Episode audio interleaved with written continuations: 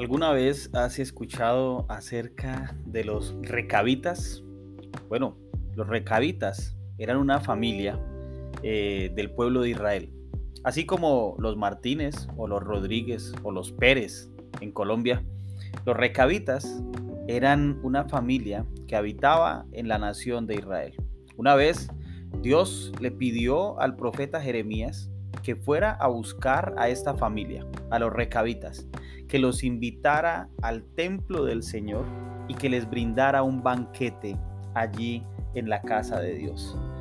El Señor le había dicho a Jeremías, ve al, asentamiento donde habitan las familias de los recabitas e invítalos al templo del Señor. Llévalos a una de las habitaciones interiores y ofréceles algo de vino.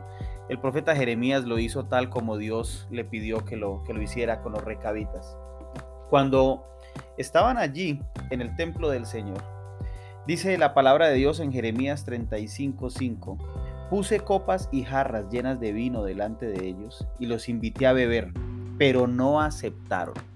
No, dijeron, no bebemos vino porque nuestro antepasado Jonadab, hijo de Recab, nos ordenó nunca beban vino, ni ustedes ni sus descendientes. ¡Wow! Dios había hablado al profeta para que hiciera una invitación a los recabitas a tomar un poco de vino en el templo del Señor. Y estos se negaron, una vez estando en el templo de Dios y viendo el vino, se negaron por una cuestión especial. Los recabitas eran descendientes de un hombre que alguna vez les había pedido que se abstuvieran de tomar vino. Esto era parte de uno de los códigos de conducta de los recabitas. Eh, era un código parecido al de los nazareos. La Biblia también habla acerca de un grupo llamado los nazareos, quienes hacían votos especiales a Dios. Durante más de 200 años, los recabitas obedecieron el voto de sus antepasados de no tomar vino, mientras que todo el resto de la nación había roto el pacto con Dios, esta gente era una familia que permanecía fiel a su compromiso, pero el compromiso lo habían hecho con su, con su antepasado, con el líder de la familia. Esta, es, esto que pasa en aquel momento Dios lo usa para darle una lección a la nación de Israel. ¿Cuál era esa lección? El Señor le dice a Jeremías el siguiente mensaje. En el versículo 12, ve y dile al pueblo de Judá y de Jerusalén, vengan y aprendan una lección de cómo obedecerme. Los recabitas no beben vino hasta el día de hoy porque su antepasado Jonadab les dijo que no, pero yo les hablé a ustedes una y otra vez y se negaron a obedecerme. Vez tras vez les envié profetas que decían, apártense de su conducta perversa y comiencen a hacer lo que es correcto. Dejen de rendir culto a otros dioses para que vivan en paz aquí en la tierra que les di a ustedes y a sus antepasados.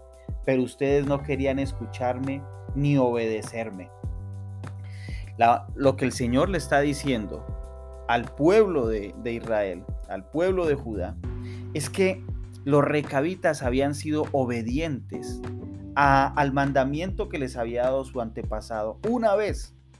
En cambio, la nación de Israel se había rebelado contra Dios cuando Dios les había enviado profetas, les había enviado mensajes de diferentes maneras. Hay un marcado contraste entre los recabitas y el resto del pueblo de Israel. Los recabitas mantuvieron los votos que habían hecho con un líder humano. Sin embargo, los israelitas habían roto el pacto con Dios, el líder divino. Para Dios está más que claro que importa mucho más la obediencia que los muchos sacrificios. Yo te invito para que tú medites en esta mañana sobre este pasaje de Jeremías 35. Puedes ir a tu Biblia, estudiarlo y darte cuenta cómo Dios nos hace una invitación a que prestemos atención y oído.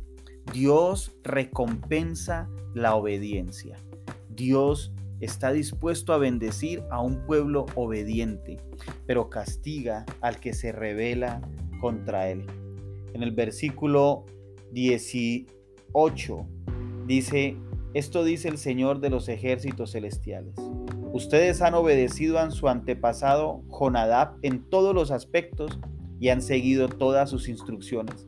Por lo tanto, esto dice el Señor de los ejércitos celestiales, Dios de Israel. Jonadab, hijo de Recab, siempre tendrá descendientes que me sirvan.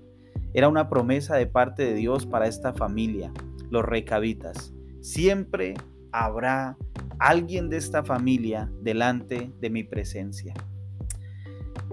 ¿Cuánto necesitamos nosotros volvernos a Dios de todo corazón y ser obedientes a sus palabras, ser obedientes a sus mandamientos, no poner pretextos, ni caer en las tentaciones de este mundo. Que Dios te bendiga, que el Señor te guarde, te proteja en el camino el día de hoy.